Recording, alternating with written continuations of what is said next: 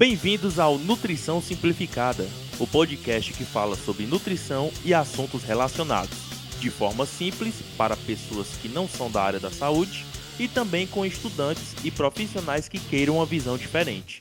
Meu nome é Matheus Silvestre, diretamente da capital do Ceará. Bom dia, boa tarde ou boa noite. Aqui quem fala é Carlos Eduardo, do Rio de Janeiro.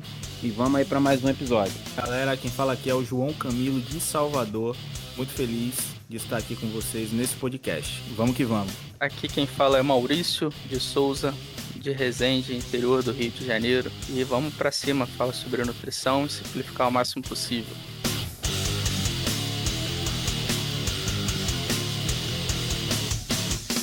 E no episódio de hoje, vamos bater um papo a respeito de alguns questionamentos sobre quem faz dieta sozinho ou quem pretende fazer. Primeiro de tudo, eu quero deixar claro que não estamos incentivando ninguém a fazer uma dieta sem nenhum auxílio profissional. E nada falado aqui vai substituir uma consulta com o nutricionista. O que a gente vai falar hoje é sobre alguns critérios adotados de quem já fez dieta sozinho coisa que a gente aprendeu com bastante estudo e a troca de experiências. E para começar, eu vou destacar alguns caminhos que levam alguém a fazer dieta por conta própria. E esses caminhos vão ser em ordem de relevância e segurança, beleza? Então vamos lá. O primeiro caminho que eu quero destacar é o de não fazer dieta por conta própria. Parece óbvio, né? E assim, você buscar ajuda de um nutricionista. Não tem segredo nisso. É muito melhor do que aprender com os erros e você contratar alguém mais capacitado, lhe dar a garantia de que vai sair algo o mais correto possível. Até porque na área da saúde, aprender com erros, entre aspas, pode custar a sua vida. Então é um preço muito grande para estar tá disposto a pagar.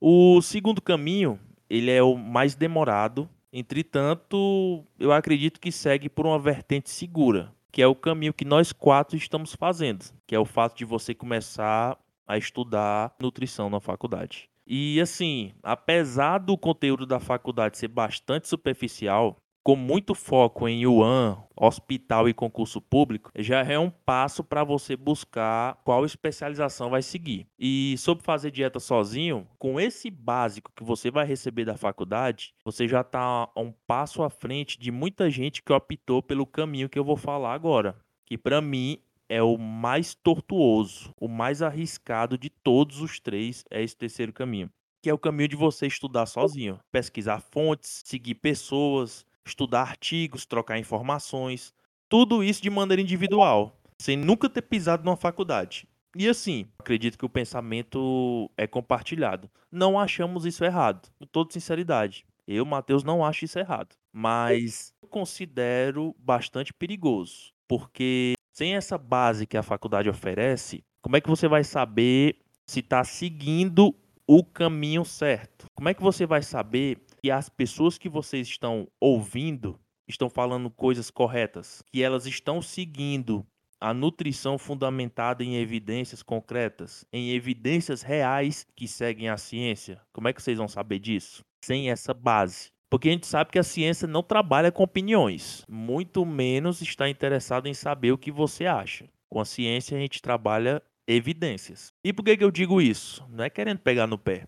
É porque na faculdade mesmo a gente já viu muita gente bater no peito e dizer, ó, eu tô aqui só pelo diploma. Eu já estudo nutrição sozinho há anos. Já estudo nutrição há anos, já conheço tudo isso aqui há muito tempo atrás. Eu tô aqui na faculdade só mesmo pelo diploma. Tô batendo meu ponto porque eu quero diploma para atuar. Já ouvi demais disso aí.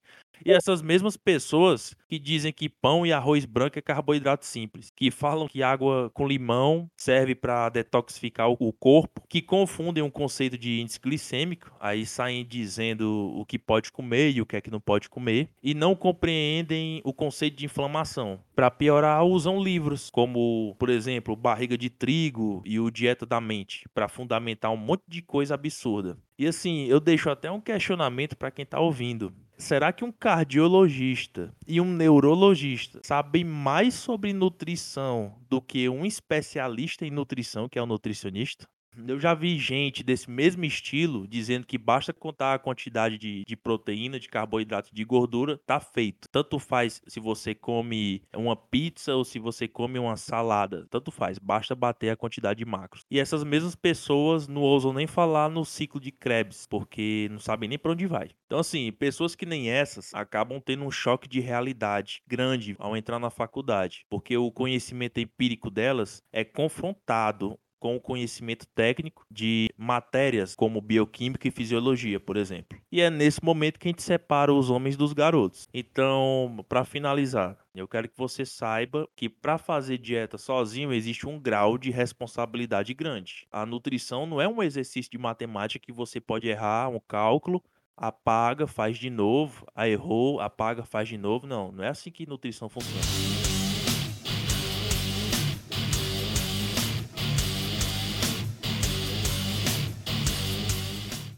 Então, agora falando, depois dessa apresentação interessantíssima do Matheus, sobre alguns benefícios de montar uma dieta sozinha. Então, vamos levantar aqui um exemplo de uma pessoa obesa, sedentária a vida toda, que vai fazer aquele check-up e ver que está com colesterol alto, está hipertensa, e começa ali a realmente dar uma guinada na vida dela. Preciso mudar, preciso parar de comer a quantidade de alimentos entre aspas, besteiras que eu estou ingerindo, está me fazendo mal. Então, o excesso, né, desses alimentos que são mais calóricos, mais hiperpalatáveis, vamos lá, eu preciso mudar, preciso ir para outra dimensão. Beleza, então a gente tem essa pessoa que está com colesterol alto, que está hipertensa, que recebe já uma recomendação do cardiologista para ir procurar um nutricionista, mas ela está sem dinheiro. O que, que ela pode fazer? Ela pode começar, então, a buscar essas alternativas que é o nosso maravilhoso mundo da internet. É estudar por e-books, assistir vídeos, né, de boas fontes, obviamente. Então ela pode começar a estar tá fazendo a modificação na, na estrutura alimentar dela. Se antes ela estava comendo ali aquela pizza inteira na semana, passar a comer três pedaços. Se ela não comia nenhuma fruta, ela pode passar a comer alguma fruta. O Carlos pode citar posteriormente a estratégia que ele usou já com um colega que não comia fruta nenhuma e agora come fruta com uma colher de leite condensado, mas a gente pode falar assim, ah, mas não é saudável. A questão é gerar uma adesão para o paciente a longo prazo. Então a pessoa pode sim começar de um ponto de partida, né? Ingerir mais vegetais, ingerir mais proteína, porque ela tem que sair daquele ambiente que ela está, daquele quadro que ela se encontra. Então é interessante sim começar uma reeducação alimentar por conta e isso vai ser algo muito positivo futuramente para você buscar um profissional e você já vai estar tá com mais adesão. Nessa pessoa que eu estou dando exemplo, ela vai estar tá com mais adesão. Se um profissional perguntar você gosta de beterraba, o cara às vezes não gostava, não comia, mas hoje ele se sente mais, mais confortável em, em fazer a ingesta. Ele quer a saúde, ele quer qualidade de vida, ele quer poder brincar com a filha, quer poder subir uma escada sem cansar, quer poder fazer uma atividade física comum, uma caminhada mais boba que seja até a esquina e não ter um cansaço, aquele, aquela taquicardia. É válido sim começar algo do tipo. A, contagem de calorias hoje a gente tem acesso muito fácil em qualquer banco de dados aí da internet, de bons profissionais, eu sempre falo isso, o Carlos vai citar mais à frente, algumas calculadoras bem interessantes, mas se ele já tem todas essas ferramentas na mão, já tem ponto de partida porque ele deve fazer, no café da manhã ele vai comer o pão com ovo, ele vai comer uma fruta depois, ele já sabe que tem que ingerir mais legumes, ele já sabe que tem que diminuir a quantidade de gordura da dieta, ele sabe que tem que fazer pelo menos uma caminhada, um exercício, é totalmente válido.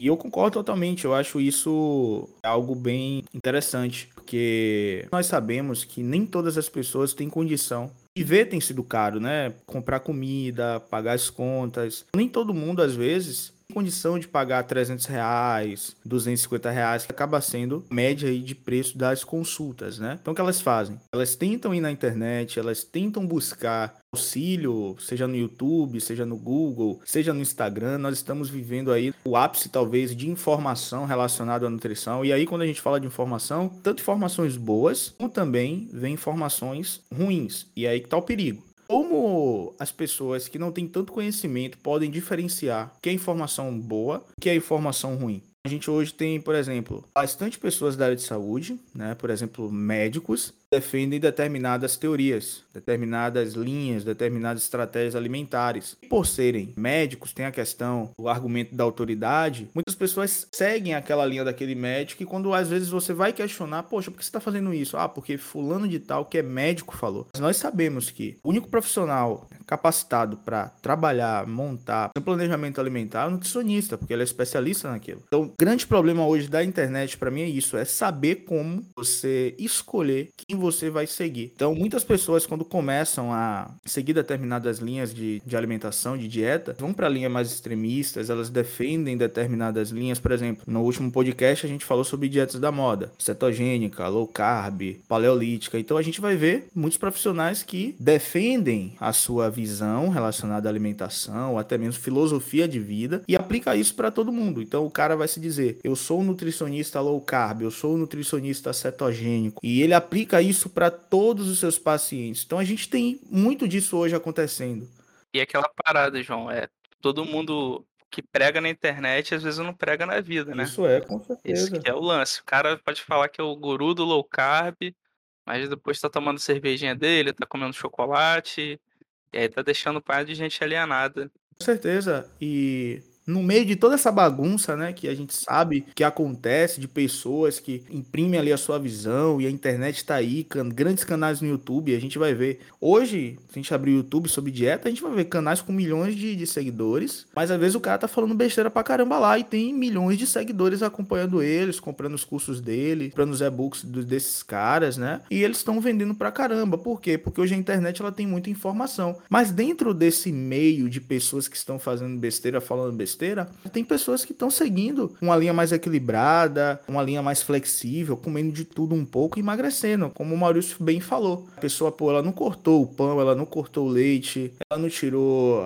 carboidrato, ela simplesmente acrescentou coisas. Então, se o cara, tipo, no café da manhã, ele comia lá pão com manteiga, um copo de café preto, que a gente sabe que é uma alimentação basicamente pobre em nutrientes, o cara agora entendeu que ele precisa colocar uma proteína. Então, ele já coloca ali um pão com frango desfiado, um pão com ovo, adiciona uma fruta com aveia, ele já incrementa ali uma fibra, uma proteína. Ou seja, ele não tirou o que ele comia, ele adicionou outros alimentos e ele tá comendo bem. Então, o que é que a gente percebe? As pessoas elas estão mais informadas sobre nutrição, sobre alimentação, elas estão entendendo um pouco mais. Muito comum quando algo cresce de forma exponencial, como a nutrição está crescendo, ter o joio e o trigo. Tem aquelas pessoas do extremismo e tem aquelas pessoas que estão entendendo. No meu trabalho mesmo, um dia desse chegou um senhor, né, ele estava procurando um suplemento, né, cafeína e tal, para dar um gásinho assim no treino dele, né? Ele tava conversando comigo sobre dieta, ele devia ter uns 60 anos. Aí sem mentira nenhuma, ele chegou para mim e falou assim: "Eu sei que isso aqui não queima gordura, porque o que queima gordura é déficit calórico". Eu falei: "Caramba, pô, o cara tem uns 60 anos, olha a informação que o cara tem. Onde é que você ouvia 10, 15 anos atrás alguém falar isso com 60 anos de idade mais ou menos?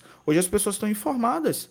As pessoas sabem e você vê uma pessoa com uma idade um pouco avançada, né? Que isso. O, o, tempo dele não, não, se falava isso de uma forma tão abrangente, né? Eram só os extremismos que a gente sempre ouviu. Corta o doce, isso. né? É só cortar. Corta o doce, corta a bebida, corta a gordura. Aí entra aquela dieta monótona, né? Que era só frango e salada e arroz. Arroz não pode também, porque isso, era carbo. Isso. E muito interessante esse relato, cara. E hoje, as pessoas estão mais informadas, né? A gente vive hoje a, a, expansão da informação da internet. Tem muita gente que está tomando a atitude de buscar, de melhorar, de desenvolver, de mudar os seus hábitos. Estão fazendo isso, mesmo que não de uma forma 100% correta, mas elas estão fazendo. Por quê? Porque é melhor ela fazer algo, né, dar o primeiro passo, do que ela ficar parada e não fazer nada. Então ela precisa tomar uma atitude para a mudança dela se ela quer ter resultados. Então assim, eu penso que a pessoa, muitas pessoas por conta própria têm tido excelentes resultados. Posso falar por mim mesmo. Quando eu comecei a treinar no ano de 2011, eu pesava 54 quilos não tinha condição de ir nutricionista, eu não tinha a mínima noção do que era alimentação, do que comer no pós-treino, do que era uma proteína, do que era um carboidrato. Para mim era novo. Eu comecei a buscar sobre nutrição, a me interessar sobre nutrição a partir de um dia que um cara lá da academia, o maior da academia que tinha, me viu fazendo exercício, eu tava com muita dificuldade de fazer exercício, tava sem força, tremendo, né, fazendo exercício. E aí até acredito que de forma errada, né, porque ele usou o termo assim, ele falou: "Velho, você tá catabolizando". Eu acredito acredito que eu não estava catabolizando. Talvez eu estava sem energia, eu estava sem força. Mas eu fiquei olhando para ele com vergonha de perguntar o que era catabolismo, né? Eu quero catabolizar. E aí ele falou, vai para casa e come. Eu falei, pronto, eu vou para casa e vou comer. Aí ele falou, come arroz, come macarrão. Começou a me dar um toque assim, sabe? Eu falei, ah, beleza, brigadão. Aí eu fui para casa, comecei a pesquisar na época, né, o que é catabolizar. E aí me apareceu lá blog, fórum, e foi aí que eu comecei a ter contato. Fórum de Orkut, né, que era aquele fanático por academia e musculação, fã. Teve um gatilho para começar a pesquisar, né? Estudar. Lá onde eu conheci Dudu Halushi, conheci Leandro Twin, Emanuel Martires, a galera toda que hoje é conhecida pra caramba aí no, no meio do fisiculturismo, a galera tava lá começando, aprendendo todo mundo por conta própria, sendo autodidata, aplicando. E hoje em dia são referências, né? Hoje em dia são referências, relatando suas experiências. E eu tava ali naquele meio aprendendo. E foi ali que eu saí de 54 quilos 90 quilos, sem nunca ter ido ao nutricionista. Foi ali que eu entendi o que é um carboidrato, foi ali que eu entendi o que é proteína, foi ali que eu entendi sobre treinamento. E eu consegui, em três anos, sair de 54 quilos para 90, me desenvolver bem só com alimentação. E as pessoas muitas vezes perguntavam: ah, tá tomando alguma coisa? Não, não tava tomando nada. Eu simplesmente adquiri conhecimento em um tempo onde não se tinha canais no YouTube como a gente tem hoje, Cariane, canal de Integral Médica, Brandão. Hoje em dia a gente tem tudo selecionado. Você bota lá, acha. No meu tempo, não. No meu tempo, canal no YouTube que tinha, os primeiros foi Scarpelli, o canal de Léo Stronda, Sardinha. Não tinha tanta informação. E o Scarpelli era só zoeira, né, cara? Não tinha aquela informação só de zoeira. decente, né? Era, era algo muito escasso. Eu lembro que na época era o blog Hipertrofia, e o fanático Era a, a, comunidade da fã. É isso que era a base. Ali eu, eu, aprendi muita coisa. Dali saiu muita gente que hoje é referência na área de medicina, voltada ao esporte, na área de nutrição. Então, assim, não vejo problema e a pessoa tem o interesse de buscar por conta própria. Eu acho isso excelente. Isso é o primeiro passo que você dá. E foi através desse interesse que fez buscar ir para a nutrição através desse conhecimento que eu competi duas vezes no fisiculturismo, aprendendo sozinho, divulgando sozinho, sabe? Porque aquilo para mim foi algo que brilhou os meus olhos e me fez se interessar por alimentação saudável. Foi um despertar. Então muitas pessoas hoje têm se despertado por conta própria. Eu não vejo problema nisso. Eu acho algo muito interessante porque a gente vê que as pessoas estão mais voltadas à saúde. A gente vê que as pessoas estão buscando mais atendimento de nutricionista. A gente vê nutricionista hoje crescendo financeiramente, coisas que há 10, 15 anos atrás a gente não via. Então hoje o mercado está mudando, as coisas estão mudando mentalidade das pessoas estão mudando. Melhor você fazer algo do que não fazer nada, entendeu? Então, se você está ouvindo esse podcast, você quer mudar seus hábitos alimentares, poxa, começa com pequenos passos. Se você quer emagrecer, não, não vai para o extremismo. Tenta adicionar ali, aumentar um pouco mais a sua proteína, sabe? Selecionar mais a qualidade do que você come, frutas, legumes, raízes, é, entender um pouco mais sobre treinamento, descanso, periodização. Você pode aprender isso na internet, você aprende, sem ser extremista, entendeu?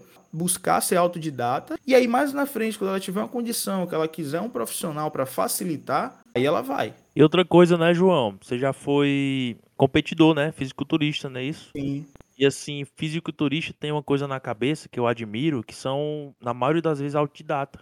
Eu acredito que com você não foi diferente. Sim, com certeza viver naquele ambiente ali dos primórdios, né, da nutrição no Orkut e tá ali junto com aqueles caras que na época estavam do mundo de fisiculturismo e traduzindo, trazendo conteúdo. Então, vivenciar isso naquele tempo foi algo que gerou em mim o desejo de competir, o desejo de dar o primeiro passo. Quando eu competi, eu busquei ajuda profissional, busquei um treinador, busquei alguém para me auxiliar. Eu já entrei nesse mundo tendo o conhecimento que era um carbo, do que era uma proteína, do que era uma gordura, do que era um pré-treino legal, sabe? De como comer, de como fazer uma refeição livre. Eu já sabia, não aprofundado, como eu já entendo hoje sobre bioquímica, algumas coisas de fisiologia, questões hormonais. Por quê? Porque a faculdade, alinhada ao próprio estudo autodidata, fazendo curso por fora, materiais, a gente se aprofunda mais, a gente sai daquele raso. Mas o primeiro passo que eu dei foi algo que me transformou absurdamente.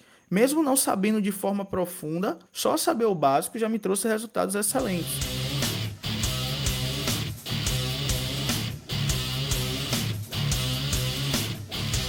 Esse empirismo, esse autoconhecimento que a gente consegue ter é interessante, cara. Igual você relatou sobre a sua competição, hoje em dia você estudando nutrição, sabendo tudo que sabe hoje de forma aprofundada, de forma evoluída, faz muita diferença, tanto para quem você for atender depois, quanto para você ir se autoconhecendo. Igual o exemplo que eu dei da pessoa que não comia nenhum legume. Agora ela chega no nutricionista e, pô, já pode ter um cardápio cheio, já tem uma adesão maior, já tem aquele autoconhecimento feeling do que ela mais gosta, do que não gosta, se um jejum, se não faz. E aí entra as aplicabilidades nutricionistas sobre qual dieta que se usa, sobre quanto de calorias se usa, e aí vai. Mas ela já deu o primeiro passo, que é querer sair da zona de conforto dela. Com certeza, eu estava vendo até um, um vídeo de um professor de fisiologia, ele falando sobre o que acontece quando a pessoa perde apenas 5 quilos. E mostrando quantos benefícios tinha, melhora de humor, melhora do perfil lipídico, da pressão arterial. Com apenas 5 quilos perdidos,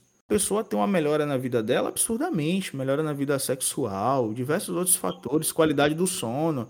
Pô, e chega o cara em dois, três meses, o cara perdeu 5 quilos, ele já é outro ser humano, pô. A gente tava até hoje no grupo e a gente viu até a foto do próprio Carlos, né? Viu uma mudança dele. Pô, é outro, outra pessoa, melhora da composição corporal, outro cara, outro ser humano, ou seja, a gente percebe como isso muda a pessoa, né? São hábitos.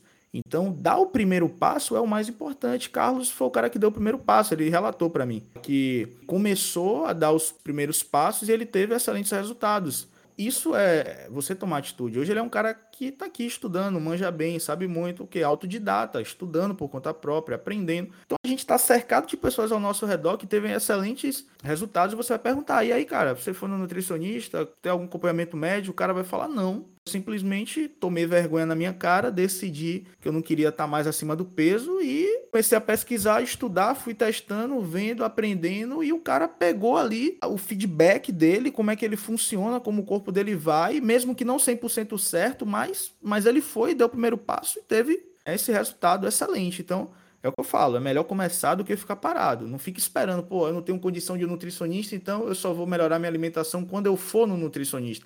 Não pense dessa forma, não se limite. Hoje a gente tem internet, hoje a gente tem tudo acessível para a gente pelo menos conseguir montar algo para a gente ter o mínimo possível de resultado, que já é algo excelente. Então, o Carlos ele vai falar um pouco mais sobre isso, como montar uma dieta, como calcular calorias. Eu tenho certeza aí que vai agregar bastante para quem está ouvindo. Bom, estavam falando de mim aí, tô vendo meu nome na boca de vocês, agora eu vou dar o ar da graça. Vamos lá, é até um assunto que pra gente é algo tão natural, como o João falou, ele deu o relato dele, ele foi buscar sozinho, ele ouviu um termo que ele nunca tinha ouvido e foi buscar. Hoje ele está aí, vai se formar um profissional. Eu já tive uma experiência anterior cursando nutrição, Infelizmente não pude dar continuidade. Anos depois voltei ao curso, mas antes de voltar, eu passei por um processo de onde eu saí de 125 quilos para 80 em menos de um ano. Então, eu já tinha uma noção mínima, eu já sabia mais ou menos identificar informações boas, informações ruins, mas assim, eu tive que pesquisar muito. Como a gente já falou aqui antes, poucos anos para cá a gente já tem ali Cariani, Leandro Twin, cara, Gorgonoide, os vídeos antigos do Gorgonoide são uma das melhores ferramentas para um iniciante. É básico, é cru, ele fala de um jeito muito acessível, muito popular. Caio Botura que se desligou ali desse meio do YouTube e tudo, mas o material dele tá lá. Caio Botura também tem materiais excelentes para começar, para orientar. Hoje tem os e-books do Alude também, que são fácil compressão total para leigos. Sim, o Dudu Halush mesmo, ele é um cara que é uma referência na área, não só para o público, mas ele é uma referência para profissionais. E ele tem uma didática excelente. A, a capacidade dele de transmitir conhecimento complexo de uma forma leve, fazer você ver praticidade, aplicação de coisas muito complexas no dia a dia, ele tem essa capacidade, ele domina isso. Então, assim, hoje a gente tem muita informação, só que é aquilo a informação de, de, má qualidade, a informação sensacionalista, ela é mais sedutora. As pessoas vão cair no conto da água com limão, no shot matinal, no suco detox, não coma carboidrato à noite, porque as pessoas elas não acreditam no que é muito simples, elas tendem a não acreditar no que é muito fácil elas querem algo que seja muito diferente, que seja muito fora do normal, porque isso tem uma sensação de algo de valor, de algo, ah, isso é mais complexo, isso é mais difícil. E tem que ser instantâneo, né?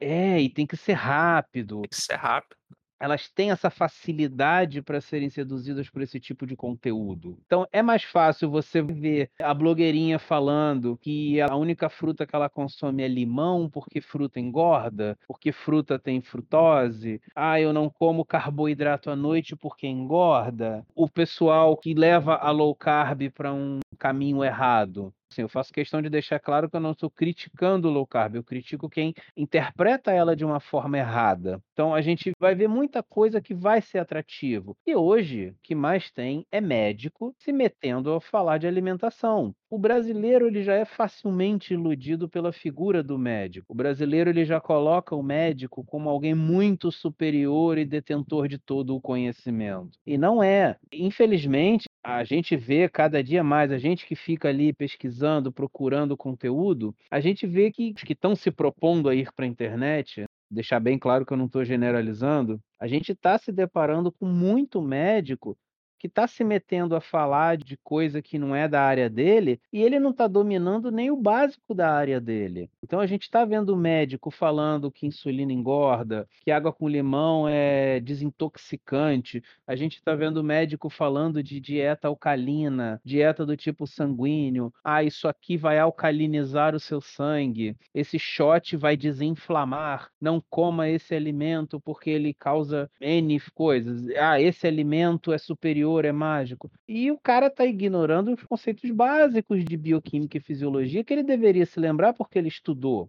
Infelizmente, a gente vê muito, principalmente médico. E não é isentar a nossa classe, não, porque, pelo amor de Deus, o que tem de nutricionista ruim falando merda é brincadeira. Porra, os caras não estão nem falando de graça, os caras estão falando merda pagando, porque tá difícil, cara. E pedindo dieta em grupo de WhatsApp e Telegram, né? É, eu vou ter que falar isso aqui.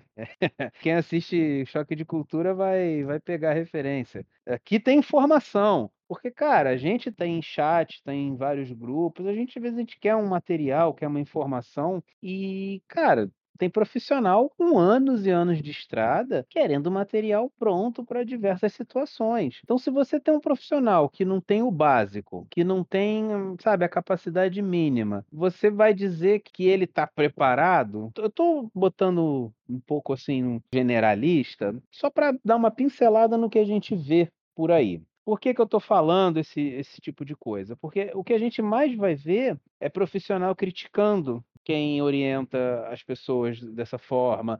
Ah, dá para você buscar sim, dá para você fazer alguma coisa sozinho. O que mais vai ter é profissional falando: não, você precisa de um nutricionista, só um nutricionista pode te orientar. E assim, vamos ser bem sinceros, gente, é uma vaidade em cima de um diploma muito grande. É igual você chegar na academia e, poxa, você não pode pegar lá, fazer um exercício, pesquisar a execução dele porque você não tem CREF.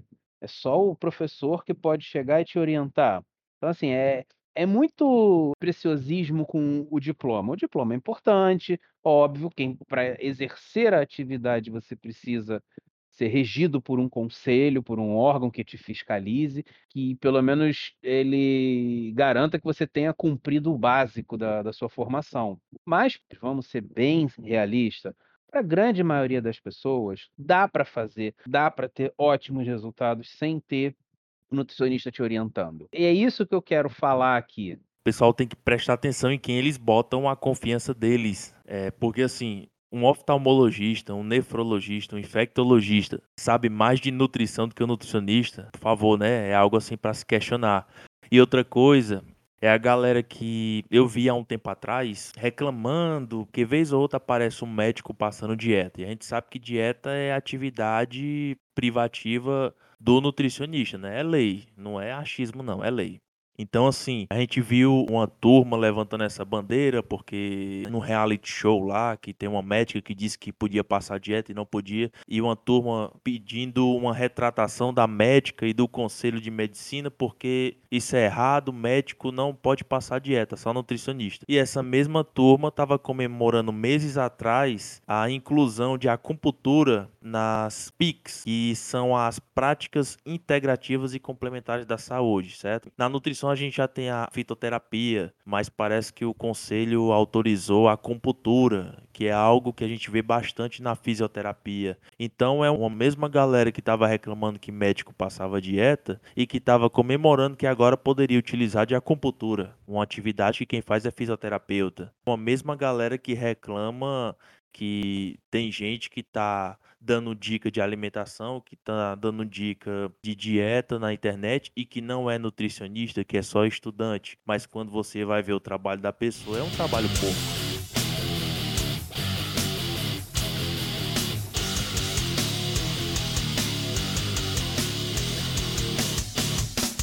Bom, então assim, a gente tendo essa visão de que dá para você fazer sozinho, dá para você se virar sozinho, é óbvio que eu não vou dizer para um hipertenso fazer sua própria dieta, uma pessoa com síndrome metabólica, que ela já está com uma obesidade muito elevada há muito tempo, que ela já apresenta diversas alterações metabólicas, eu não vou dizer para essa pessoa, ah, não, estuda sozinho. Não, não é assim também, gente. O que, que a gente está tentando colocar aqui? É a grande parcela do público que está um pouco acima do peso, está entrando ali naquela obesidade já, mas ainda é uma pessoa jovem, aí é, ainda está relativamente saudável, ainda não apresenta alterações, ganhou muito peso em pouco tempo, ou uma pessoa que entrou na academia, teve aquele primeiro pico de resultado, cresceu um pouquinho, ganhou um pouco de força, mas ele sente que dá para ir mais, ele quer fazer uma dieta para ganhar massa. Pessoa que começou a correr, ela quer melhorar a performance dela, ela se empolgou com a corrida, ela quer correr uma distância maior ou quer correr as distâncias que ela está acostumada numa velocidade um pouco melhor, baixar seus tempos. São pessoas que podem fazer muita coisa sozinho. Só que, como eu estava falando, existe a informação de boa qualidade e a informação de,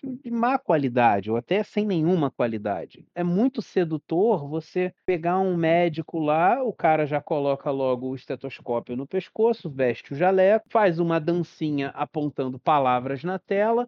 A maioria das palavras vai ser nova, vai ser diferente para o grande público, e a pessoa vai falar: Nossa, é um médico. O médico falou. É o que a gente vê. O médico vai no programa da Fátima Bernardes, vai nesses programas da manhã que tem, que o grande público desses programas são pessoas mais velhas ali, já de meia idade, caminhando já para a terceira idade, são pessoas que têm um nível cultural um pouco mais baixo, então são pessoas muito seduzidas por esse discurso da autoridade que o médico exerce no brasileiro. Mas como que eu consigo identificar uma informação de boa qualidade? Hoje, para a gente, é um pouco mais fácil, a gente está inserido nisso, a gente pesquisa, a gente estuda sobre isso. Mas para um leigo, o cara entrou de cabeça hoje. Ele assistiu um primeiro vídeo lá, ele quer montar a dieta dele. Cara, a primeira coisa que eu falo, se o discurso for muito em cima de um tipo de dieta é superior, milagrosa, mágica, já está errado. Esses alimentos são proibidos, esses alimentos são têm superpoderes, está errado.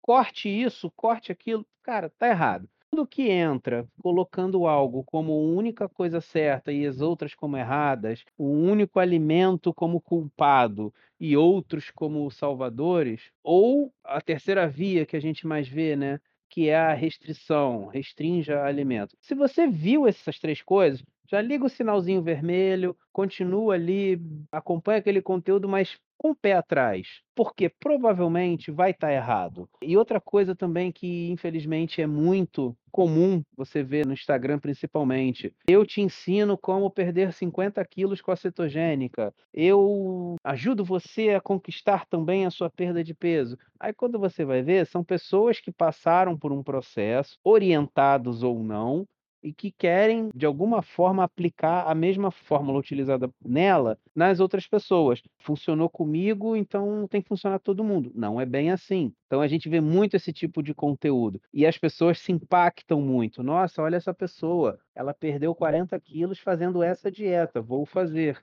E a gente tem que pensar, quando a gente fala em montar a própria dieta, fulano fez alguma dieta, o que, que é a dieta? A dieta é tudo que você come, tudo que você ingere, tudo que você consome. Isso é dieta. Agora, ajustar a qualidade dela, que é o processo. Então, se você está almoçando, comendo pizza e o teu café da manhã é uma coxinha com Coca-Cola, isso é dieta. Agora, ela te traz benefícios, ela te traz prejuízos, ela influencia na sua qualidade de vida? Essa é a questão. Dieta é tudo que você come. Se você ficar bebendo água durante uma semana, é a tua dieta. A tua dieta essa semana foi água. Então a gente não pode entrar nessa questão de dieta que funciona, dieta que perde peso. Não. Existem ajustes nas quantidades e nas qualidades. Isso é uma coisa que eu quero deixar claro antes de continuar. Beleza, já sei mais ou menos identificar uma informação boa de uma ruim, já sei pelo menos duvidar de algumas coisas, já tenho noção de o que é uma dieta propriamente. É, então, poxa, como que eu vou saber montar a minha dieta? Tem algumas coisinhas básicas. E antes de falar qualquer coisa, eu quero deixar bem claro: eu não estou dizendo que ninguém precisa de um nutricionista. Eu não estou dizendo que um nutricionista é só uma calculadora de calorias. Não. Mas eu quero deixar claro que, para a grande maioria das pessoas, e eu falo, exagero mesmo, para a grande maioria das pessoas, não é necessário, sabe? Que se dane que algum nutricionista vai ouvir. Ai, mas não pode, ai, tá, tá desmerecendo a profissão. Não, não tô. Eu tô sendo realista. Para muita gente, não é acessível o preço da consulta, não é acessível você manter um acompanhamento por seis meses. Uma coisa que eu não vejo ser posta em prática. Muito nutricionista nunca dá alta para o paciente. O paciente simplesmente para de ir depois de um tempo. E um dos objetivos de um acompanhamento nutricional é você dar a alta nutricional. Mas o que isso significa? Isso significa que você vai ensinar o teu paciente a tomar decisões sozinho. Se o objetivo do acompanhamento nutricional é fornecer ao seu paciente conhecimento, ferramentas para ele próprio tomar suas decisões, ele próprio guiar a rotina alimentar dele. Então, por que, que é errado eu dizer que uma pessoa pode fazer a sua própria dieta? Tá vendo como é incoerente? Até porque o objetivo do, do tratamento nutricional, né, com o paciente em si, não é prender ele o resto da vida, é educar para que ele ande com as próprias pernas depois. Isso, exatamente, foi isso que eu falei, né? O objetivo do acompanhamento é dar alta. Então, se o objetivo é dar alta, significa que você deu ferramentas, deu conhecimento para essa pessoa fazer a maior parte do tempo sozinha. Por que, que eu vou dizer que eu, que eu vou concordar que é errado a gente orientar uma pessoa? Então, eu queria deixar isso bem claro, porque eu não sei no ouvido de quem pode chegar, como a pessoa pode interpretar. Então, eu quero deixar bem claro antes de dar margem à má interpretação. E algo que eu achei interessante, Carlos, que você, quando você cita, né? A gente está abordando indivíduos saudáveis. Exatamente. Que querem mudar os seus hábitos alimentares. Agora, se você é uma pessoa que já foi comprovado que você tem alguma patologia, diabetes, algum problema relacionado à pressão arterial, o ideal é que você possa procurar um profissional antes tomar qualquer atitude, porque esses casos a alimentação ela se torna totalmente diferente. Agora, se você é um indivíduo saudável, está buscando melhorar sua alimentação, todos nós concordamos aqui. Você pode sim dar o seu primeiro passo e começar a mudar a sua alimentação por conta própria, sem problema nenhum. E quando você já tem alguma doença pré-estabelecida, você já não precisa nem de um profissional, você já precisa de mais de um, porque você vai precisar de um médico naquela área que você já desenvolveu alguma doença, você vai precisar do nutricionista trabalhando junto com o médico. Então já não é nenhum nutricionista, você vai precisar de mais gente envolvida. Então, depois da gente deixar isso claro pela terceira vez, né? Porque isso tem que ser repetido, porque a gente sabe que tem gente vaidosa cuidadosa demais com isso. O que, que eu preciso para poder fazer aquele esqueleto da, da minha dieta? Bom, primeiro você tem que calcular as suas necessidades. Sempre que a gente lê um rótulo, está sempre ali baseado uma dieta de 2 mil calorias diárias. Aquilo ali é um valor, não foi tirado do, do nada da cartola. Aquilo ali é um valor mediano para população. Para muita gente, aquilo ali vai servir de referência, mas você precisa achar a sua. E esse valor individual, ele vai variar bastante de pessoa para pessoa. Basicamente, você pode entrar na internet e pesquisar calculadora de gasto calórico, como calcular o meu gasto energético total. Hoje eu nem preciso dizer quais são as fórmulas. Fórmula de Harris Benedict, fórmula de Mifflin, Tinsley, Cunningham porque cada fórmula tem uma, um público específico para ser aplicada. Hoje, a gente joga na internet como calcular meu gasto calórico, quantas calorias eu preciso por dia. E eu recomendo duas que eu acho assim excelentes. A primeira é a do Gorgonoide, que eu já tinha falado, que os vídeos dele antigos são ótimos para orientar as pessoas. Eu recomendo quem tiver nesse processo de aprender um pouquinho, ter mais alguma noção. Recomendo muito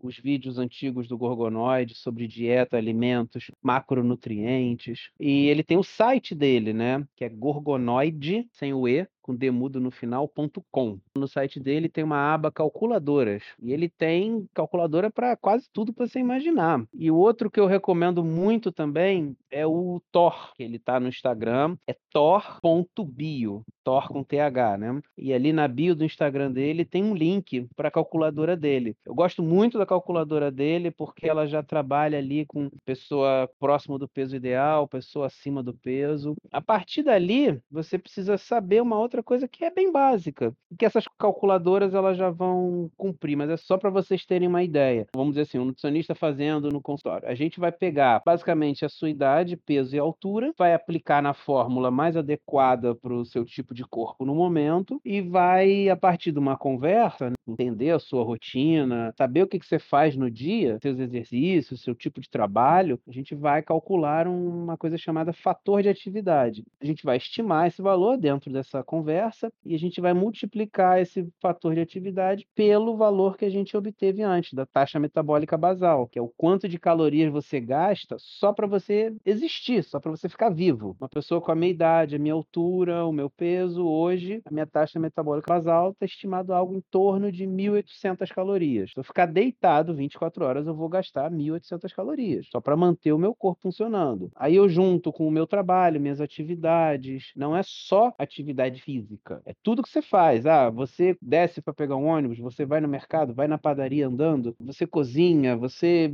leva a criança na escola, tudo isso conta, tudo isso gasta caloria. Então hoje eu calculo um fator de atividade médio para mim é algo em torno de 1.5, 1.6. Estou falando e estou fazendo aqui, ó. Tenho ali 1.800 de taxa metabólica basal, aí eu multiplico por esse meu fator de atividade e eu vou ter um gasto de 2.800 calorias por dia. Esse é o quanto eu gasto fazendo todas as minhas coisas do meu dia. Minha caminhada, meu treino, minhas outras atividades, o meu trabalho. Estou só desmembrando um pouquinho para saber como se chega nesse valor, porque essas calculadoras que eu citei, elas já vão te dar esse valor pronto. Eu acho legal, cara, se puder, o Matheus depois disponibilizar na descrição do podcast. É simples, coloca lá na descrição o Instagram do Gorgonoide e do Thor. É, eu tô só exemplificando, só para saber de onde sai esse valor. E essas calculadoras elas já vão te dar os valores que você precisa para perder peso, para ganhar peso, porque é aí que a gente começa a trabalhar. Então, se eu sei quanto eu gasto, eu vou saber quanto eu preciso reduzir se eu quiser perder peso e quanto eu preciso adicionar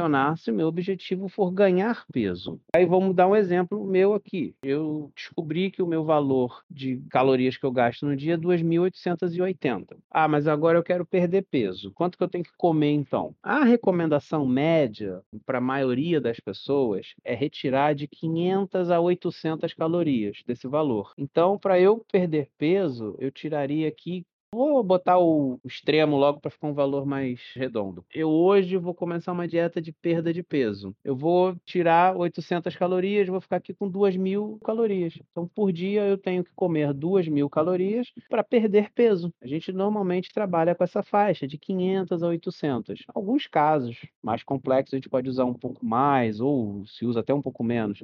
Aí uma pessoa que precisa ganhar peso, ah, a pessoa entrou numa dieta de hipertrofia ou é alguém muito magro que precisa, por questão de estética ou saúde, ganhar um pouco de peso? Normalmente a gente vai adicionar 500 calorias a mais. Então, se a pessoa está ali com o gasto energético dela diário 2.800, ela vai adicionar 500. Então, ela vai comer 3.300 calorias por dia e ela vai acompanhar o peso dela. Se subir demais, eu quero ganhar peso rápido, vou comer mil calorias a mais. Você vai ganhar peso rápido, só que boa parte desse peso vai ser gordura, talvez a maior parte. Então, por isso que não se aumenta muito quando quer ganhar peso e não se abaixa muito quando quer perder peso. Se você baixar demais quando você quer perder peso, ah, eu quero perder peso mais rápido, eu vou tirar mil calorias logo. É um problema, porque além de gordura, você também vai perder muita massa muscular. Realmente o seu peso vai cair rápido, mas só que vai cair tua massa junto. Agora que eu sei quanto eu tenho que comer para ganhar ou para perder peso, o que que eu como? Eu estou tentando ir por etapas, né, para ficar uma coisa bem simples. Já sei calcular. Cheguei no valor. Ah, eu preciso de duas mil calorias. E o que que eu como? Ah, então eu posso comer duas mil calorias em frango, duas mil calorias em fruta, duas mil calorias em legume? Não, não é bem assim. O seu corpo tem necessidades básicas. As recomendações mais padronizadas que a gente vê é você fazer uma divisão na casa de 50 a 60% desse valor em carboidratos, algo em torno de 20 a 30% de proteínas e o restante em gorduras. Se for uma pessoa que pratica alguma atividade física pelo menos três vezes na semana, a gente tem uma recomendação um pouquinho diferente, principalmente na questão da proteína. Então, se for uma pessoa que ela está querendo ganhar peso, ela precisa ganhar massa muscular, ela está treinando musculação. Essa pessoa ela precisa de um pouquinho mais de proteína. A recomendação padrão é pegar o peso dela e multiplicar por 1,5 a 2, que é o que a gente fala que é grama quilo. Vamos dar um exemplo. A gente tem uma pessoa de 70 quilos que ela quase não tem gordura no corpo e ela quer ganhar massa muscular. Então ela chegou no valor de calorias dela, mas ela precisa saber agora quanto de proteína ela tem que comer. Essa pessoa, que não é um indivíduo obeso, é um indivíduo que a gente fala eutrófico, que ele está mais próximo ali do valor adequado de gordura corporal, né, baixo, a recomendação para ganho de massa para uma pessoa que pratica atividade física intensa, como é a musculação, é algo entre 1,5 a 2 gramas por cada quilo de peso. Então, vamos pegar uma pessoa de 70 quilos que faz musculação e quer ganhar massa. A gente vai pegar o peso dela e vai multiplicar por 2, 140 gramas de proteína. Não é 140 gramas de frango é 140 gramas do macronutriente proteína. Só para ter uma referência, 100 gramas de peito de frango grelhado vão ter próximos ali de 30 gramas de proteína. Então, se você sabe que 100 gramas de peito de frango grelhado tem 30 gramas de proteína, você vai precisar trabalhar isso no, no restante das suas refeições. Vamos continuar essa dieta de quem quer ganhar peso. Ele vai botar 2 gramas por cada quilo de peso de proteína, ele vai pegar o peso dele multiplicar por 1 para saber quanto de gordura ele come. 70 quilos, ela vai comer 70 gramas de gordura por dia e o restante você completa com carboidrato. Tá aí, você fez uma distribuição padrão, que é mais comum que tem, para uma dieta de ganho de peso. Vai cumprir as necessidades de proteína, vai cumprir as necessidades de gordura e o restante é o carboidrato, que é o que a pessoa precisa para ter energia para o exercício e para ter recuperação dessa massa muscular que ele quer construir. E aí, se for uma pessoa que está querendo perder peso, normalmente dietas para perda de peso, elas trabalham com o valor de proteína um pouco mais alta, para ajudar na saciedade. Mas a gente não usa necessariamente o mesmo cálculo. Se for uma pessoa que está um pouco mais acima do peso, ali já beirando a obesidade, a gente não calcula direto o peso dela por dois para saber o valor de proteína, porque a gente está contando ali a, a, gordura dela como peso para compor esse valor. Então, normalmente para uma pessoa obesa se utiliza algo em torno de 1,2, no máximo ali 1,5 grama quilo para valor de proteína. E gordura, normalmente, a gente também recomenda que se utilize um grama por cada quilo de peso, e o restante é carboidrato.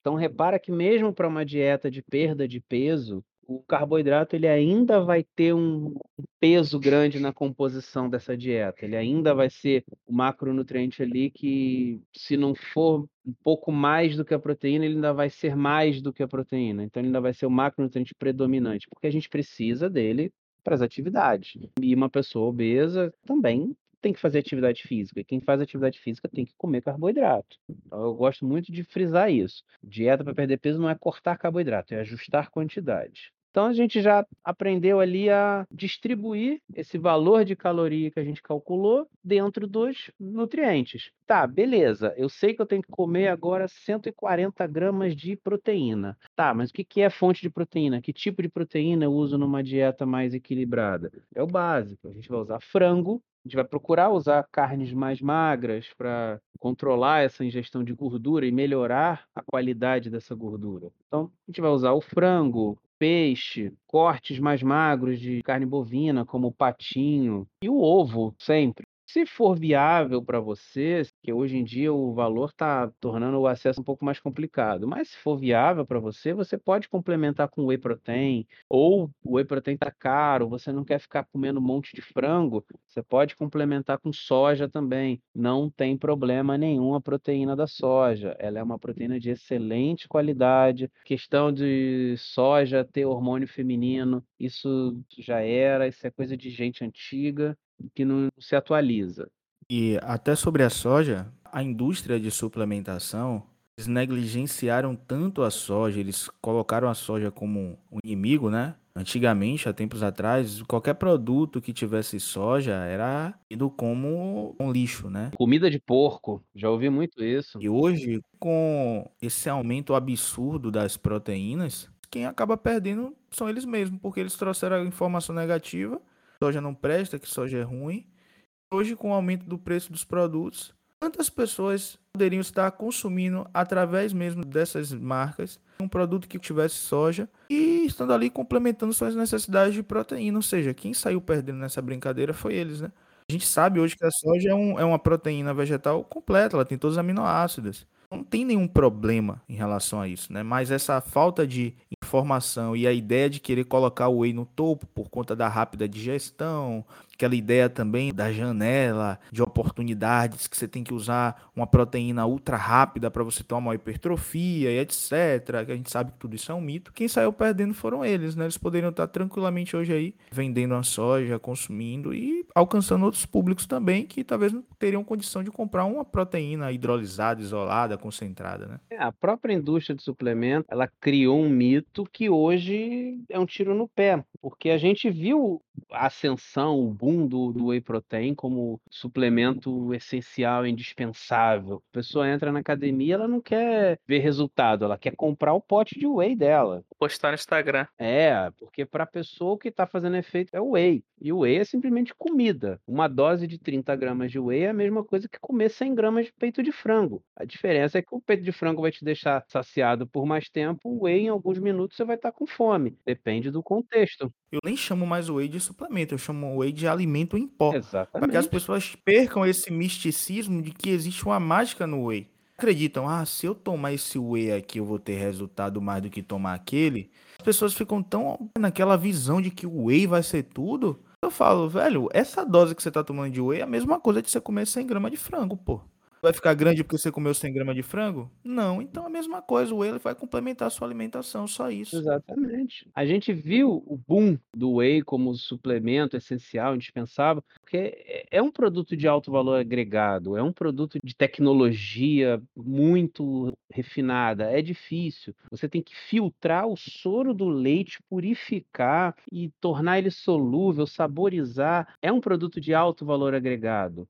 Ele tem um marketing massivo demais. E hoje, com esse crescimento, esse mercado fitness e musculação, o whey está cada vez mais em evidência, cada vez mais pessoas. Finalmente, os médicos, nutricionistas estão vendo que o whey é um alimento, uma proteína em pó que ela pode ser aplicada para idoso, para criança com dificuldade de alimentação. Aí eu até volto um pouquinho no tempo Cara, o whey não foi feito para marombeiro, o whey não foi feito para bodybuilder. O whey foi desenvolvido para alimentação de ambiente hospitalar paciente com dificuldade de consumo de alimento sólido, que para poder conseguir suprir as necessidades proteicas com uma proteína de altíssima qualidade, foi desenvolvido o whey. Só que com a evolução, os processos, melhorar a solubilidade, melhorar o sabor, viu que aquilo tinha potencial para o mercado de varejo. Só que a própria indústria de suplemento criou um problema para ela, né? A matéria-prima encareceu, praticamente toda ela é importada, independente da marca que você compra. E o dólar sempre subindo. Hoje, com muita dificuldade, você consegue comprar um whey confiável, de boa qualidade, na casa dos 80, 90 reais. A média é de 150 para cima. Poxa, um quilo de suplementos Lembrando só que o quilo tá 70 reais, né? O quilo da matéria-prima, né? É, o que a gente vê pro produtor, pro fabricante, a matéria-prima sai algo em torno de 65 a 70 reais. Então, se você tá vendo o whey de 1 quilo aí a 30, 40, pô, parabéns, pega e faz um bolo, porque é farinha. Um whey decente ali, você compra na casa de 80, 90 reais. A média que a gente tá vendo é a partir de 150 para cima. Só que, pô, não é todo mundo que pode pagar esse valor num suplemento que, se você usar ali com cuidado, vai durar um mês. Mas, poxa, você tem a soja, poderia usar a soja? Poderia, na verdade, deveria usar a soja. Só que criou esse mito, né? Ah, soja vegetal não é tão uma proteína tão boa. Ah, porque ela tem fitoestrogênios que vão agir no homem como se fosse hormônio feminino. Não, ela não age. Os fitoestrogênios da soja não têm essa capacidade, eles não se ligam. Não tem receptores. É, ele não se liga corretamente no receptor estrogênico. Então ele não vai estimular efeitos feminilizantes, como o pessoal fala a soja vai dar ginecomastia. Não vai dar. Vai mudar o humor, vai deixar você feminino. Não vai. Então, se fosse assim, tinha ter um monte de gente feminilizada por causa de consumo de ADs. E as pessoas têm receio, as pessoas têm preconceito em consumir soja. Ah, isso aí é até uma coisa que a gente vai falar no episódio de hipertrofia, a gente vai entrar em mais detalhes.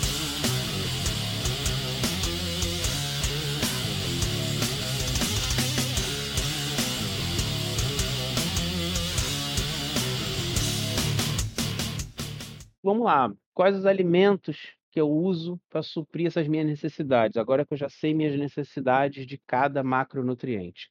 As proteínas, já falei, né? O peixe, soja, ovo, whey, frango, cortes magros. É, e uma carne que as pessoas estão esquecendo muito: carne de porco. Tem cortes de porco que são excelentes para se utilizar em qualquer tipo de dieta, principalmente o lombo. O lombo suíno é uma carne muito magra e é muito saborosa. Então, se você conseguir por um preço legal, ainda é uma carne de um valor relativamente acessível, você pode consumir alcatra suína, lombo suíno, são cortes muito saborosos e magros. O filé mignon suíno costuma ter um preço também bem interessante, é uma carne magra e absurdamente saborosa. E agora a gente entra nas fontes de carboidratos. Eu já sei quanto eu tenho que consumir de carboidrato, então basta eu consumir qualquer um? Não. Aí é o que eu falo. Quer montar sua dieta sozinho? Então faz direito. Você precisa melhorar a qualidade desses carboidratos que você vai comer. Eu não vou consumir Coca-Cola porque tem açúcar, açúcar é carboidrato. Também não, né? Então, de onde a gente vai obter carboidratos de boa qualidade? Das raízes, a batata, batata doce, mandioca, batata baroa, inhame. São alimentos excelentes, fontes de carboidrato de digestão um pouco mais lenta, vão trazer junto minerais, vitaminas, outros micronutrientes que são importantes, vão manter você saciado por mais tempo, já que eles não vão ser digeridos tão rápidos quanto um pão francês, por exemplo. As leguminosas, como o feijão, a ervilha, o grão de bico, a própria soja também, que muita gente consome, são excelentes fontes de carboidrato, de fibras e de proteínas. Então você tem que contabilizar as proteínas vegetais que você come, sim. Ah, mas eu só contabilizo proteína animal. Não, mas o seu corpo contabiliza a proteína vegetal que você consome. Faz parte. E a gente no Brasil tem a mistura perfeita, né? Que é o arroz com feijão, que é o cereal com leguminosa. Um complementa o aminoácido que o outro tem faltando. Então, no final, você gerou uma proteína de ótimo valor biológico. Os cereais, que no Brasil a gente não tem costume de consumir muitos, mas tem uma aveia mais acessível aqui. Aveia é algo que você tem que incluir de qualquer forma. Descobre um meio que você gosta de comer aveia.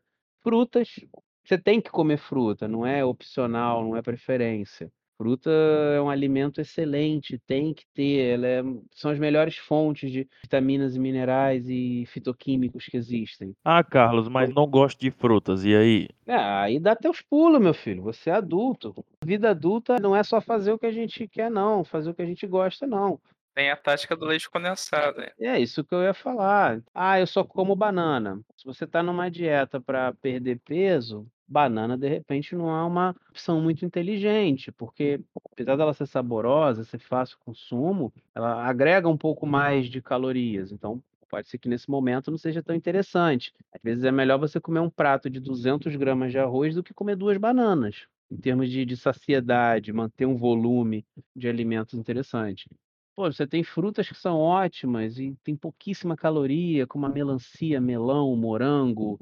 A uva também dá para você comer uma boa quantidade. Se de repente você não consegue comer uma fruta ali, você teu paladar ainda está meio saturado, você não está adaptado, cara, você pode usar alguns artifícios aí, ah, não é o melhor dos cenários, mas vai te ajudar, você pôr um pouco de leite condensado. Pô, quem que não vai comer ali uma tigela de morango com uma colher de leite condensado em cima? Ah, mas você está falando para comer leite condensado, é açúcar. Sim, agora o que que é melhor? Você não comer uma tigela ali de 100 gramas de morango ou você comer comer uma tigela de 100 gramas de morango, mas pouco uma colherinha de leite condensado. O que, que esse leite condensado vai afetar? Vai te ajudar a comer a fruta. Então, assim, não vejo problema. Ou mamão. Tem gente que não gosta do sabor do mamão. Você jogar um pouquinho de granola e um mel em cima. Quem que não consegue comer isso? Sabe?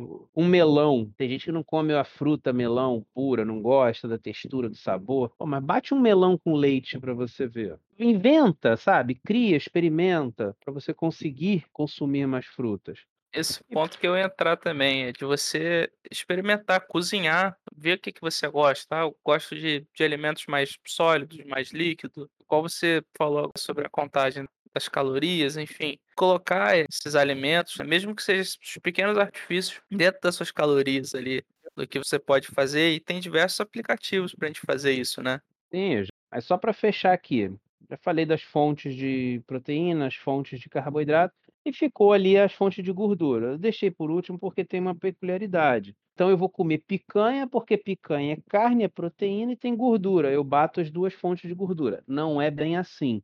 Eu gosto de falar que a qualidade da fonte de gordura ela é mais importante que a qualidade da fonte de carboidrato. Eu posso bater a minha meta de carboidrato do dia consumindo pão francês, açúcar, Coca-Cola, e isso vai ter, por incrível que pareça, menos impacto negativo do que se eu usar toda a minha gordura da dieta e utilizar ela como fonte somente gordura animal ter muito menos impacto negativo para o meu corpo, para o meu metabolismo, se eu obtiver os meus carboidratos de açúcar, por exemplo, do que se eu obtiver toda a minha gordura de fontes de gordura saturada. A gordura, a gente tem três tipos saturadas, que são na maioria das vezes gorduras animais. Em temperatura ambiente, elas tendem a ser sólidas. A gente tem a banha de porco, a gordura do, do boi, aquela gordurinha da picanha, eu sempre vou lembrar disso. O óleo de coco é uma fonte de gordura saturada. Tanto que em um dia fresco, ela está sólida, branca, parece banha de porco. E a gente tem as gorduras monoinsaturadas,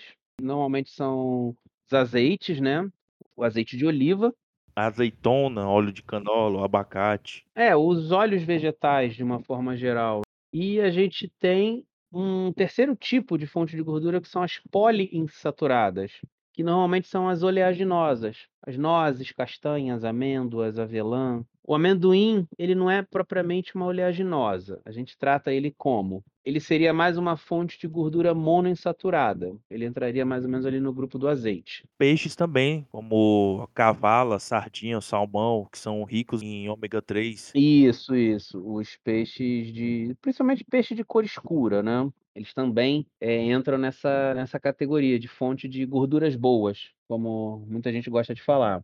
Ah, mas então eu não posso comer uma carne vermelha? Pode. Você pode consumir gordura saturada na sua dieta, só que ela não pode ser a sua principal fonte. Se você tem ali 70, 80 gramas de gordura para consumir no dia, procura colocar mais da metade, pelo menos, de gordura mono e poliinsaturada. Aí você utiliza o abacate, a castanha, o amendoim, pasta de amendoim, azeite, os peixes, e o restante você vai eventualmente comer, porque você vai comer o frango, vai ter um pouquinho de gordura saturada, você vai comer uma carne vermelha ali duas, três vezes na semana, você vai consumir ovo, a gema do ovo é uma fonte de gordura saturada também.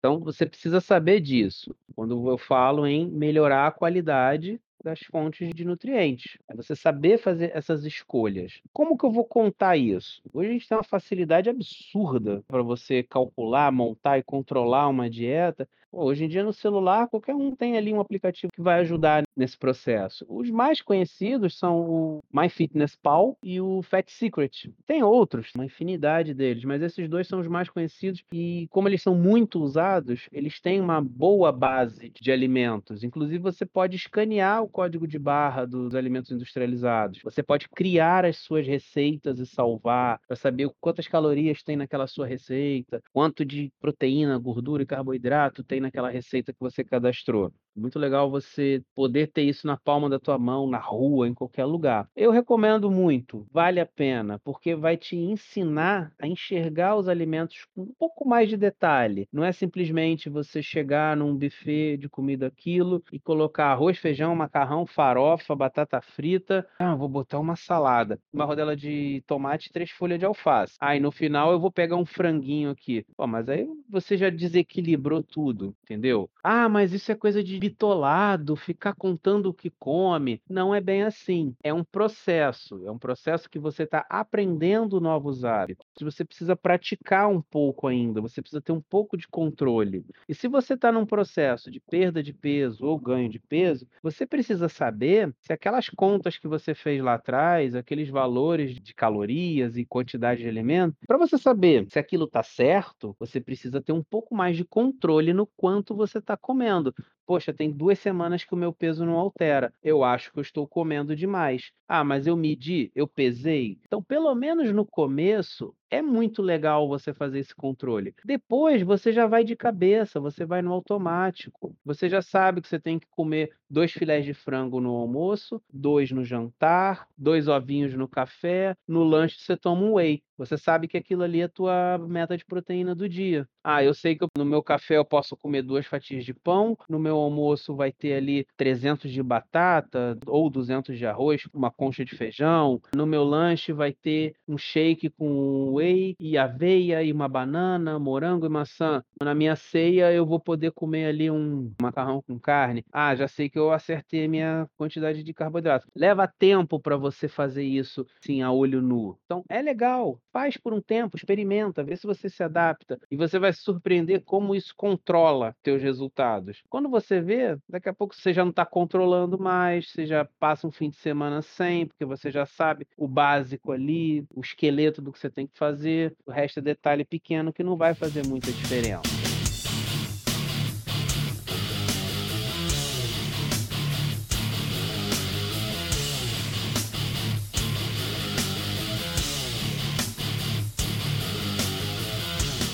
falamos aqui de aplicativos, nós falamos aqui sobre cálculos dos macronutrientes, sobre a importância da gente ter os vegetais na dieta, mas assim a gente está esquecendo da nossa amiga, da nossa companheira, a balancinha de precisão, que ajuda bastante também. Até complemento a fala do Carlos, em relação a calcular dieta, você não precisa passar o resto da vida contando macro, mas é um passo para você se policiar, para você criar essa autonomia. Quando a gente está falando aqui sobre o nutricionista dar alta ao paciente, essa alta acontece justamente quando o paciente ele cria essa autonomia, ele sabe o que ele pode comer, quando ele vai comer, a quantidade, e isso no olhômetro, isso no feeling, porque praticou muito se fala sobre o comer intuitivo, e eu acredito que o comer intuitivo é o nosso objetivo final e não o meio que a gente utiliza. Ou seja, é você saber reconhecer quando você está com fome, saber reconhecer qual é o melhor alimento, fazer escolhas mais saudáveis dentro de todo um contexto das suas rotinas, da sua alimentação, de uma atividade física, disso tudo. Então, assim, não é pra gente se condicionar a passar o resto da vida contando caloria, não, porque isso aí é inviável. É pra gente aprender dando esses pequenos passos, até chegar a um ponto que eu não vou precisar mais de nutricionista, eu não vou precisar mais de balança, eu não vou precisar mais de Fat Secret ou MyFitnessPal, o inglês cearense, não vou precisar de nenhum deles aí, porque eu aprendi a ter essa autonomia.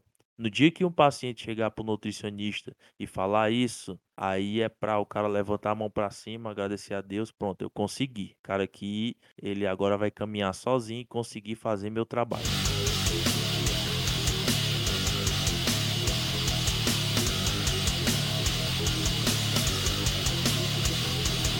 Então é isso, pessoal. Nosso episódio está chegando ao fim, mas como prometido no último episódio, a gente vai responder as perguntas que ficaram para ser respondidas. No último episódio, o João não participou e a gente decidiu fazer isso quando tivesse o time completo. E vale lembrar também, quem quiser interagir com a gente, quem quiser mandar sugestão, quem quiser mandar dicas ou perguntas, a gente está sempre abrindo dias antes de gravar o podcast, caixinha de perguntas lá no nosso perfil, arroba simplificada lá no Instagram. Então segue lá a gente, fiquem à vontade, vocês podem mandar o que vocês quiserem lá. Primeira pergunta: dica básica para um pós-treino, onde a intenção é a hipertrofia pessoas têm muita dúvida nisso, mas não é algo tão complicado não. Uma das recomendações principais de ingestão de proteína na dieta é você fracionar a sua ingestão de proteína diária. Se você tem que consumir 150 gramas de proteína por dia, é muito mais inteligente, mais útil e melhor aproveitado que você divida essas 150 gramas de proteína em pelo menos quatro refeições diárias. Então, se você faz almoço, jantar e pós-treino, e um café da manhã você vai dividir entre essas quatro. Se você faz seis refeições, você vai dividir ali entre as seis. Mas normalmente, até a dose do whey ela já dá meio que uma resposta para isso, né? Normalmente são 30 gramas, a maioria das marcas. E nesses 30 gramas de proteína, você vai ter algo em torno de 20 a 25 gramas de proteína por dose. Então já meio que a dose do whey ela já meio que te dá um indício ali. Então a refeição pós-treino, para quem costuma fazer né, nessa forma, normalmente é uma refeição um pouquinho mais leve, um shake. Ah, mas você pode tomar um suco e comer um sanduíche de frango. Tem gente que já gosta de terminar o treino, dependendo do horário, já parte logo para o almoço. Mas normalmente é algo em torno ali de 30 a 40 gramas de proteína dentro dessa refeição.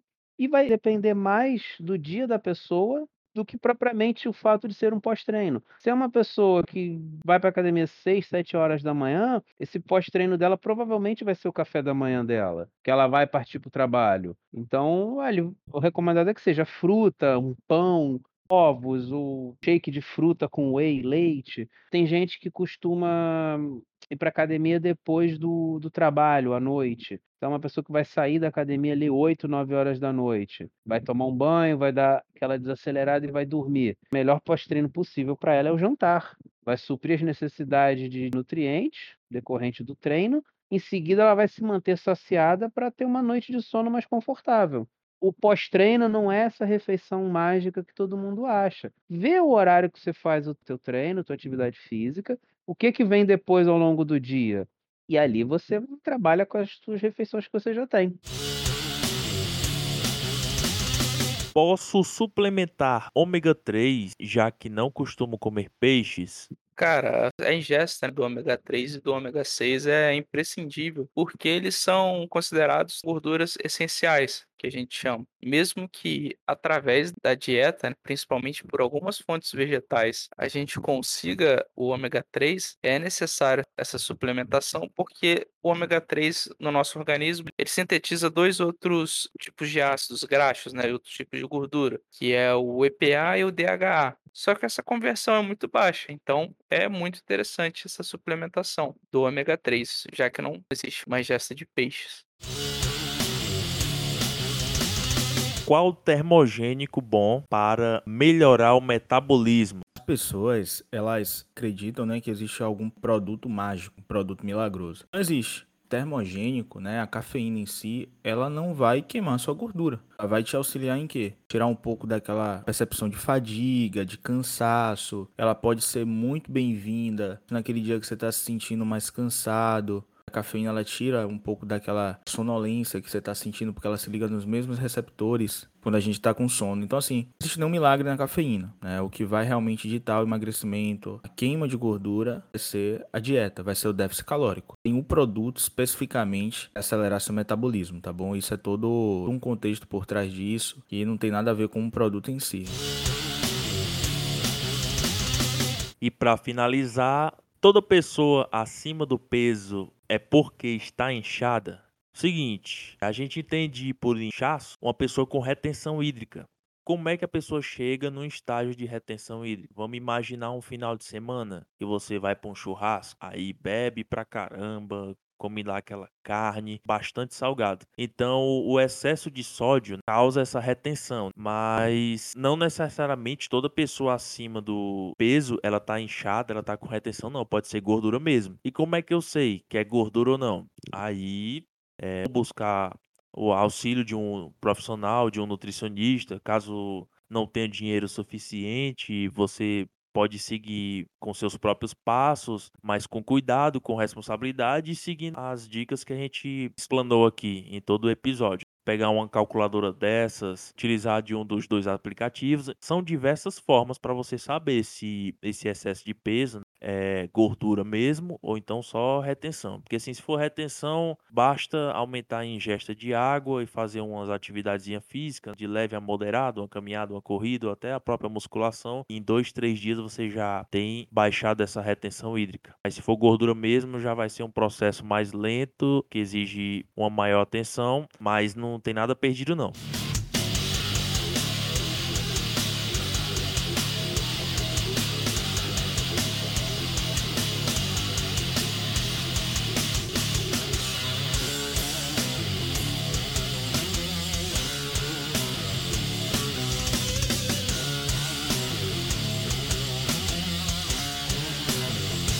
Mais um episódio chegando ao fim. Foi muito bacana, um assunto bem legal. Muitas pessoas veem até como uma polêmica, mas não deveria ser polêmica.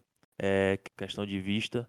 Então, assim, o que a gente deixa bem claro que nada dito aqui nesse episódio substitui uma consulta com nutricionista. Caso você queira, você pode, de uma maneira segura, estar tá seguindo o que a gente foi falando de pouquinho em pouquinho e a gente praticamente deu a faca e o queijo na mão. Então não tem como errar. E também deixar um recado para nossa categoria de nutricionistas, para deixar um pouquinho a vaidade de lado Antes de mais nada, a gente tem que prezar pela saúde das pessoas. O nutricionista, como já foi dito aqui, não é uma calculadora humana, não é um, um robô que passa dieta. Antes de mais nada, o nutricionista é um orientador. A gente não deve esquecer esse lado da nutrição, que é de orientar as pessoas a seguir com os próprios passos. Porque assim, eu quando começar a atuar, eu acredito que os meninos também, quando começarem a atuar, a gente vai trabalhar em prol dessa autonomia das pessoas. A gente vai ensinar elas a caminhar com os próprios passos.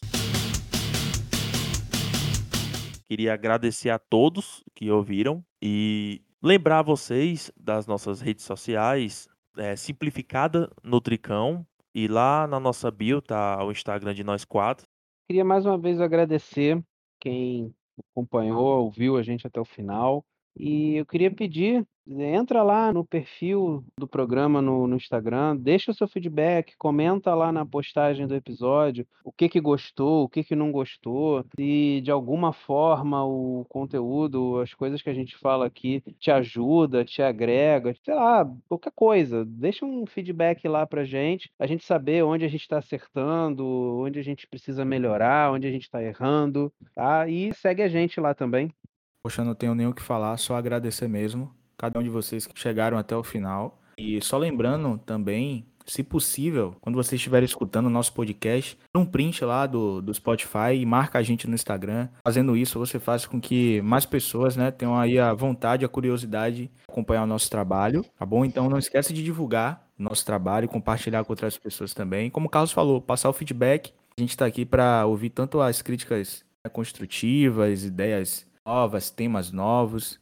Tamo junto.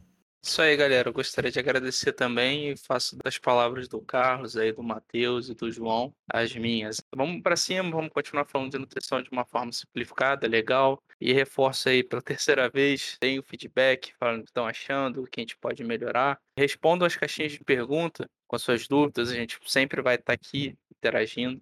E é isso aí. E antes de finalizar por completo, faltou a gente responder a pergunta inicial, tema do episódio de hoje, né? Vamos lá, galera, vamos responder. Posso fazer dieta sozinho? Pode sim. É claro que pode. Certeza.